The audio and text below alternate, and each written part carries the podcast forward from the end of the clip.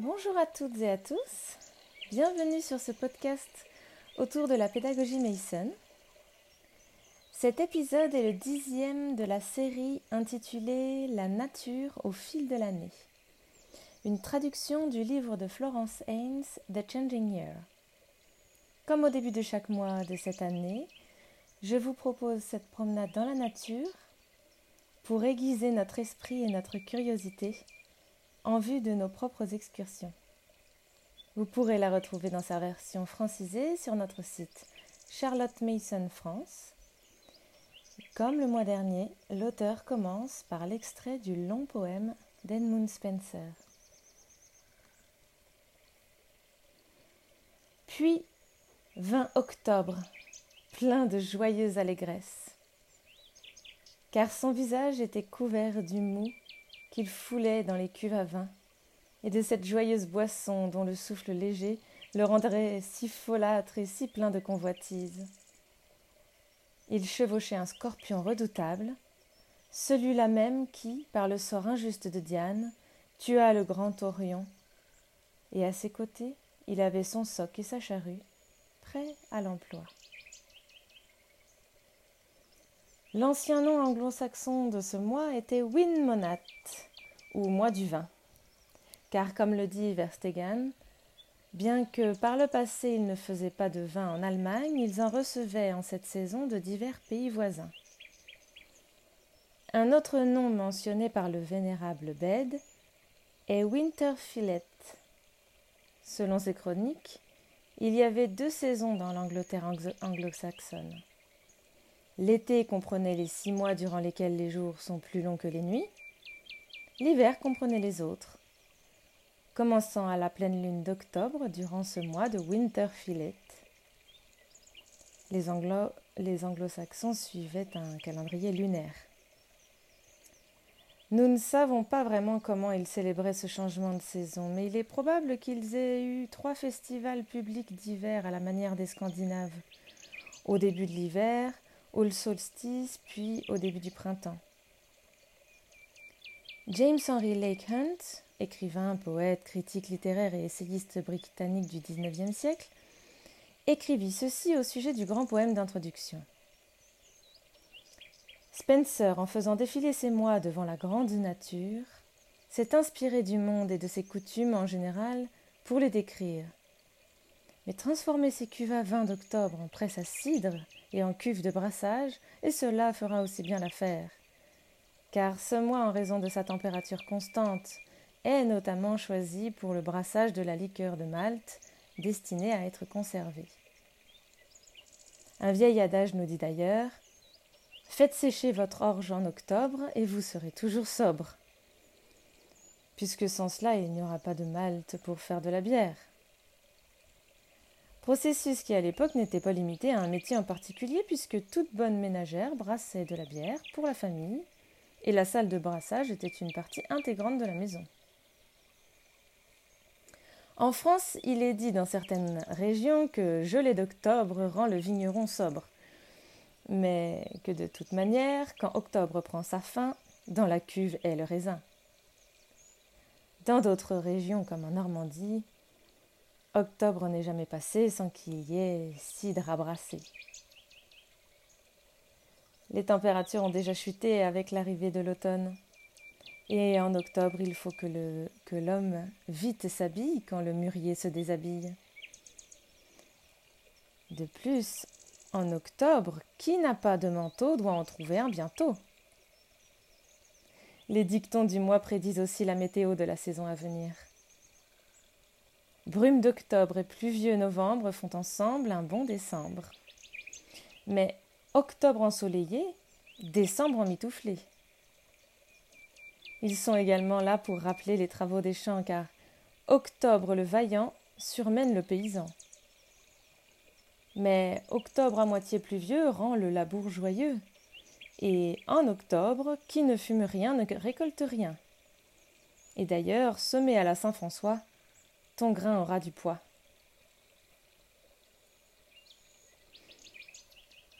Les teintes dominantes d'octobre sont merveilleusement belles, le mélange de rouge, d'or et de brun produisant l'effet fauve décrit par Richard Jeffries, connu pour sa représentation de la vie rurale anglaise et ses livres d'histoire naturelle. Il nous dit Le fauve est indistinct. Il hante le soleil et ne peut être fixé. Pas plus que vous ne pouvez dire où il commence et où il finit dans le teint d'une brune. Les duvets blancs qui restent sur les chardons éclatés parce qu'il n'y a pas de vent pour l'emporter le reflètent. Le blanc est repoussé par la couleur qu'apportent les rayons du soleil tacheté. Le chaume jaune pâle des meules de blé devient un jaune plus profond. Les larges toits de vieilles tuiles rouges se réchauffent. Comment peut-on appeler ça autrement que du fauve? La terre brûlée par le soleil une fois de plus au moment de la récolte. Brunie et brûlée par le soleil, car elle s'assombrit de brun. Ici et là, une fine couche de feuilles brunes craque sous le pied. L'écorce écaillée de la partie inférieure des troncs d'arbres est brune. Les tiges sèches des rameaux, les branches tombées, les ombres même ne sont pas noires mais brunes.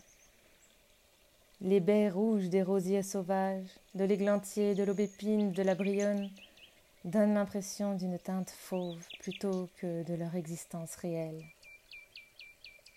Tout ce qui est brun et jaune et rouge, nous dit-il, est mis en valeur par le soleil d'automne. Les sillons bruns fraîchement tracés, là où le chaume était hier, l'écorce brune des arbres, les feuilles brunes tombées, les tiges brunes des plantes, les senelles rouges de l'aubépine, les murs rouges non mûrs, les baies rouges de la brionne, les champignons jaunes rougeâtres, les pervières jaunes, le sénescent jaune, les feuilles jaunes du noisetier, les ormes, les taches sur le tilleul ou le hêtre. Pas une touche de jaune, de rouge ou de brun que le soleil jaune ne découvre pas. Et tout cela compose l'automne, avec le croassement des corbeaux, l'appel automnal particulier de la paresse et d'une alimentation plus riche. Le ciel bleu comme celui de Mars entre les grandes masses de nuages secs qui flottent au-dessus. La brume dans les vallées lointaines. Le tintement des traçoirs quand la charrue tourne. Et le silence des oiseaux des bois.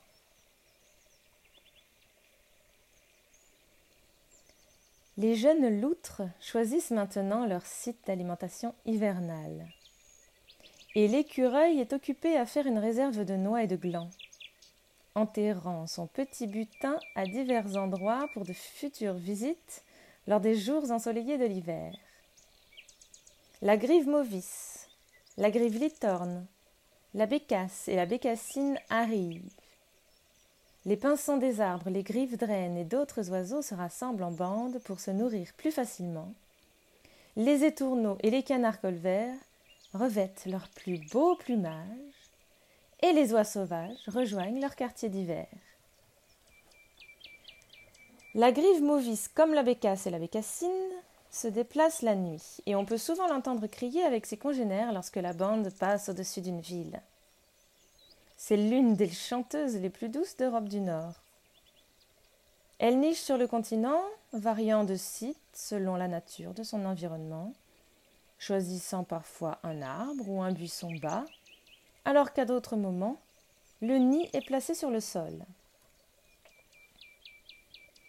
La grive litorne est la plus répandue des grives nordiques. Elle vit en colonie et construit son nid d'herbes longues et sèches avec une couche de boue entre les couches internes et externes.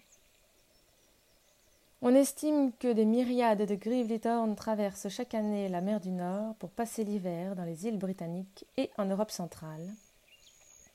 Et un jour, un vagabond solitaire a même atterri assez loin à l'ouest de l'Islande. Le canard colvert habite tout l'hémisphère nord et est l'ancêtre de nos oiseaux domestiques. Il vole habituellement en groupe de 3 à 10 et plus tard en couple. Le canard chipot, plus petit, est également une espèce indigène. Les deux sont apparentés au tadorne de Belon, avec ses jolies couleurs marquées. Le canard souché, comme le canard chipot, est un visiteur hivernal qui arrive généralement en septembre et nous quitte en avril ou en mai.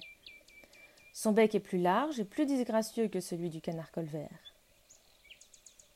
Le fuligule milouin arrive en octobre et reste généralement sur la côte, revenant en mars ou en avril, bien que certains restent et se reproduisent sur place. Les autres espèces visiteuses sont le petit fuligule et le fuligule morillon. La macreuse noire et la macreuse brune sont également des visiteuses hivernales. L'oie est un membre de la famille des canards et nous comptons six espèces communes. L'oie cendrée, la plus connue, et probablement l'ancêtre de nos oiseaux domestiques. L'oie rieuse, l'oie des moissons que les Anglais nomment l'oie des haricots en raison de sa nourriture préférée, et l'oie à bec court avec ses pattes roses. La bernache cravant et la bernache nonnette. Toutes ces espèces, hormis la première, nous rendent visite uniquement l'hiver. La reproduction de la bernache nonnette a lieu au mois de mai, dans un nid souvent placé sur une falaise rocheuse. Cet habitat force ces petits à se jeter dans d'impressionnants sauts dans le vide sans même avoir maîtrisé le sol. Le vol, pardon. Parfois, elles nichent près du faucon gerfaut qui éloigne les prédateurs terrestres. Le départ en migration a lieu dès le mois de septembre. L'espèce est très grégaire et se rencontre en grandes troupes sur les aires d'hivernage. Selon une légende, avant d'être un oiseau, la bernache naissait des coquilles de moules accrochées au navire. Ainsi, les planches pourries des navires brisés se transforment en bernaches. C'était d'abord un arbre vert, puis une coque brisée, plus tard un champignon, maintenant une mouette volante. Selon un autre point de vue, l'oiseau était le fruit d'un arbre poussant sur le rivage de la mer ou bien se développait à partir de fruits, d'où son nom de bernache arboricole. La signification de bernache est inconnue, mais le Suntory Dictionary suggère que la forme la plus ancienne du mot en moyen anglais, bernacle, pourrait signifier simplement cou nu, avec une allusion possible aux grandes taches blanches sur le cou et la tête de l'oiseau. Loi nous est coutumière depuis notre tendre enfance et même la nuit des temps, avec, par exemple, le jeu de loi, le conte des frères Grimm, la petite gardeuse d'oie, ou le merveilleux voyage de Nils Holgersson à travers la Suède, écrit par Selma Lagerlof. Sans oublier les oiseaux historiques, qui auraient sauvé Rome d'une attaque nocturne des Gaulois, ou encore Loi, qui, selon Pline, était le compagnon fidèle du philosophe péripatéticien Lacides. De plus anciennes pratiques de la chasse à l'oie sauvage est devenue une expression fréquemment utilisée par les Britanniques. Wild Goose Chase, évoquant le fait de courir après quelque chose que nous n'attraperons jamais. La coutume de manger de l'oie le jour de la Saint-Michel en Angleterre date de l'époque médiévale et Gascoigne en 1575 écrivit d'ailleurs Quand les tenanciers venaient payer leur quart de loyer, ils apportaient des oies à l'Ain Saint-Jean, un plat de poisson au carême, à Noël un chapon, à la Saint-Michel une oie, et quelque chose d'autre à la date du Nouvel An, de peur que le bail ne soit perdu. Sur le continent, on mange des oies le jour de la Saint-Martin, le 11 novembre. L'oie est d'ailleurs connue sous le nom d'oiseau de la Saint-Martin. On dit qu'après avoir été élu à son évêché, Saint-Martin se cacha, mais fut découvert par une oie et il est probable que l'oie de la Saint-Michel des Anglais était à l'origine une oie de la Saint-Martin. D'autres suggestions font référence à la coutume des anciennes offrandes faites à cette saison à Proserpine et à Odin, dans lesquelles l'oie figurait. Pendant la plus grande partie de l'année, l'oie cendrée reste près des lacs, des landes ou des marais, et y construit son nid d'herbe et de plumes. En hiver, les oies sauvages se regroupent en bandes et se rendent alors sur la côte. Au sujet du vol de ces oiseaux, les Écossais récitent ces vers. Oie sauvage, oie sauvage qui se dirige vers la mer, le temps sera beau. Oie sauvage, oie sauvage, qui se dirige vers cette colline, le temps qu'il fait se répandra. Lorsqu'elle parcourt une certaine distance, les oies volent à une hauteur considérable en une double ligne, chaque oiseau se trouvant derrière et plutôt à l'extérieur de sa congénère, formant ainsi un angle. Cette formation leur permet de garder l'œil sur le chef unique, un vieux jarre en tête de la colonne. Ce chef est remplacé de temps en temps, c'est probablement le cri et la scène de ces volées qui, blanches sur le ciel gris, présentent dans leur mouvement une forte ressemblance avec des chiens en fuite et qui auraient donné naissance à la croyance populaire des Gabriel Hounds dans le nord de l'Angleterre. Une meute spectrale censée prédire la mort par ses jappements nocturnes. La légende veut que ce soient les âmes d'enfants non baptisés errant dans les airs jusqu'au jour du jugement. Le curieux papillon de nuit sphinx tête de mort émerge de son cocon en octobre. C'est un des plus grands insectes, mesurant souvent une douzaine de centimètres d'envergure et facilement reconnaissable à la marque en forme de crâne de couleur crème sur son dos. La chenille que l'on trouve habituellement sur les plants de pommes de terre, parfois aussi sur le, le nerf brun, est également grande et d'un vert vif avec des bandes diagonales bleues sur le côté. Sa curieuse queue est également caractéristique des chenilles de la famille des sphinx. Lorsqu'elle est sur le point de se transformer en chrysalide, la chenille s'enterre à 20 ou 25 cm sous terre. La chenille et le papillon possèdent tous les deux le curieux pouvoir de couiner lorsqu'ils sont effrayés ou irrités, un pouvoir que possède également la chrysalide. La jolie runique, que les anglo-saxons appellent merveille du jour, est un papillon de nuit d'automne, alors que le rare scarce merveille du jour apparaît en été. La deuxième couvée la plus prolifique de la méticuleuse apparaît en octobre, et les jolis petits Asulicidae aiment entrer dans nos maisons. Les Anglais les appellent many plumed moths les papillons aux ailes multiples, car leurs ailes intérieures et postérieures sont organisées autour de six nervures rigides, d'où irradient des cellules flexibles formant une structure d'ensemble rappelant des plumes d'oiseaux. C'est également au cours de ce mois qu'apparaît la dernière génération d'aphis, que nous appelons communément des pucerons, car les œufs pondus maintenant n'écloront pas avant le printemps. La fille a un cycle de vie très intéressant car tandis que la plupart passent par le stade ordinaire de larves, de chrysalides et d'insectes parfaits, d'autres naissent dans un état presque mature.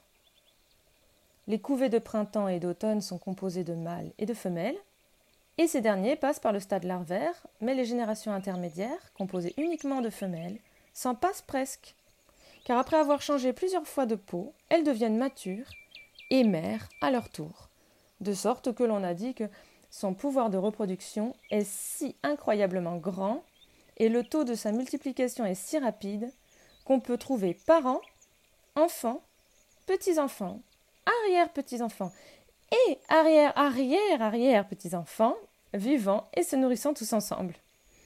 Et si leurs ennemis n'étaient pas si nombreux, le monde serait envahi par les pucerons. Les fourmis aiment se nourrir du jus collant qui s'écoule du corps de ces minuscules créatures. Elles les gardent près de leur nid et les traient comme des vaches en les caressant avec leurs antennes. À présent, jaune vif, rouge et orange, les feuilles tombent en masse. Une fine couche de matière liégeuse s'est formée à la base de chacune d'entre elles ce qui empêche non seulement la sève de circuler comme avant, mais aide la feuille à tomber au contact du vent ou du gel, laissant une légère cicatrice mais pas de blessure. Le nouveau bourgeon, formé au printemps et en été, aide également à détacher la vieille feuille, qui, en tombant tranquillement sur le sol, l'enrichit en se décomposant. Dans les climats tempérés, la chute des feuilles est nécessaire pour la protection de l'arbre, car la quantité d'eau perdue par une plante à travers ses feuilles est très importante, et dans une saison sèche, celles-ci se flétriront rapidement, même au début de l'été, alors que dans un automne humide, elles seront conservées beaucoup plus tard, passant entre-temps par les plus glorieux changements de teinte.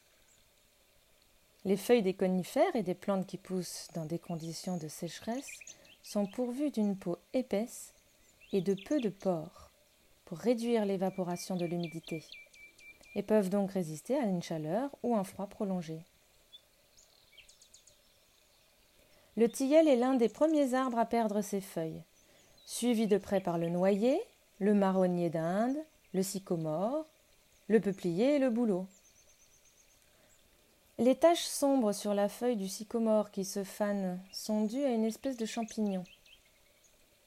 Le chêne, le hêtre et le noisetier conservent leur feuillage, bien qu'ils soient bruns et morts, pendant une période considérable, surtout les deux premiers. The Shepherd's Calendar nous dit que si, lors de la chute des feuilles en octobre, de nombreuses feuilles se fanent sur la branche et y restent suspendues, cela indique un hiver glacial avec beaucoup de neige. Les Allemands expriment la même croyance. Ils disent que si les feuilles sont encore accrochées aux arbres en octobre, cela augure d'un hiver fort. Et en Grande-Bretagne, on suppose que si les baies d'églantier que l'on appelle le cynorhodon sont abondantes, on peut s'attendre à un dur hiver car ils disent money house, money, pardon qui veut dire beaucoup de cynorhodons, beaucoup de neige. Maintenant, l'oseille, le forbe et le géranium herbe à Robert brillent d'une robe cramoisie comme les baies curieuses du fusain. Le fruit qui dans nos bois d'automne ressemble à une fleur, la capsule orange se fendant à maturité et révélant le fruit écarlate, ces baies sont connues en France sous le nom de bonnet d'évêque. Les fruits en forme de damier de l'alisier terminal peuvent être distingués de ceux de l'alisier blanc par le fait que le premier est tacheté de brun et le second de rouge. La busserolle ou raisin d'ours a des fruits rouges, alors que la rare busserolle des Alpes porte des fruits noirs. Le nom vient du grec arctos, qui veut dire un ours, et uvula, une grappe de raisin. Les murs sont bientôt terminés et les légendes britanniques associent ce phénomène au diable. En Irlande, le diable leur a déjà mis le pied à l'étrier à la Saint-Michel, et en Angleterre, elles ne sont assurées que jusqu'à la Saint-Martin. Dans l'East Sussex, la date est plus précoce car ici, il met sa patte sur elle le 1er octobre et dans la partie ouest du comté, il fait sa ronde le 10 et crache sur les murs. Et si quelqu'un les cueille, il ne verra pas l'année se terminer. La dernière de nos fleurs sauvages à fleurir ce mois-ci, le lierre grimpant, et ses fleurs jaunes verdâtres, riches en nectar, sont très prisées par les insectes qui se raréfient de plus en plus. Les baies noires, qui mûrissent après la disparition des cynorhodons, constitue une source de nourriture bienvenue pour les grives, les pics et d'autres oiseaux. Pendant la grande peste de Londres, on dit que les baies de lierre furent utilisées en poudre avec du vinaigre comme sudorifique, avec d'assez bons résultats. Dans la pièce du conte d'hiver, le berger, à la recherche de ses moutons égarés, est descendu au bord de la mer car si je les ai quelque part, c'est au bord de la mer, au milieu du lierre. Dans l'original dont Shakespeare a tiré sa pièce, nous lisons que l'homme descendait vers les falaises de la mer pour voir si par hasard les moutons broutaient le lierre marin dont ils se nourrissent beaucoup.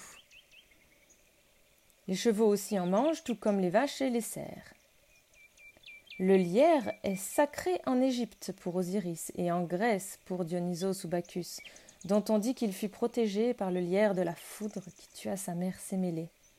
Il est souvent représenté portant une couronne de fleurs de lierre, guirlande qui figure également autour de la tête de ses disciples. Cette couronne, croyait-on, empêchait l'ivresse, et de la même manière, le vin bu dans une coupe de bois de lierre était censé être inoffensif.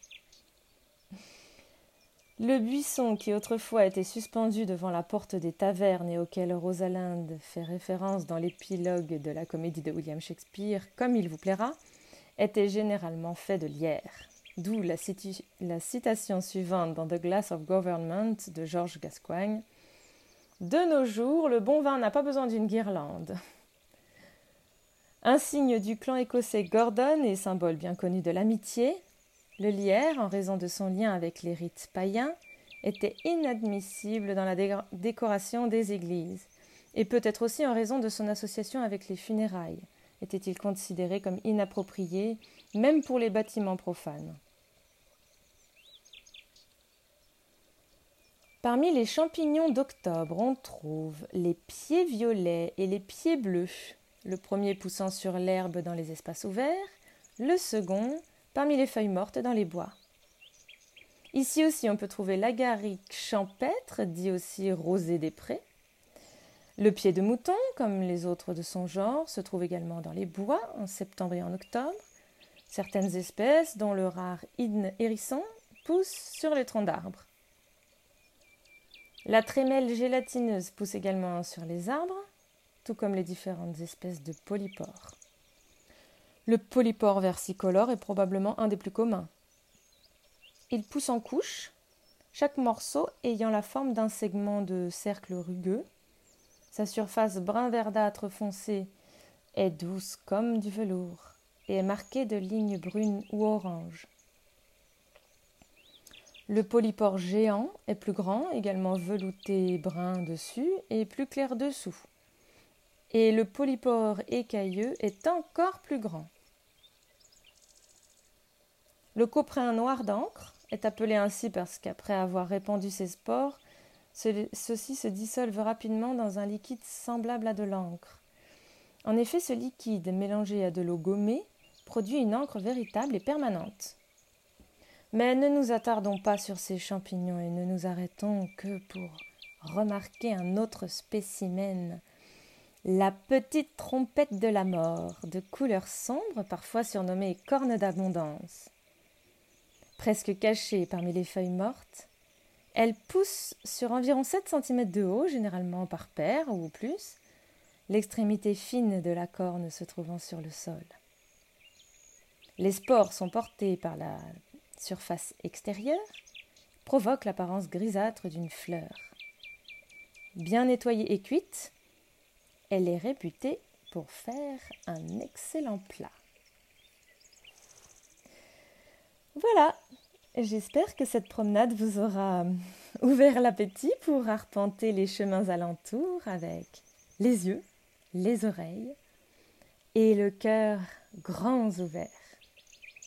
Je vous retrouve donc au début du mois prochain pour de nouveau raconter la nature au fil de l'année.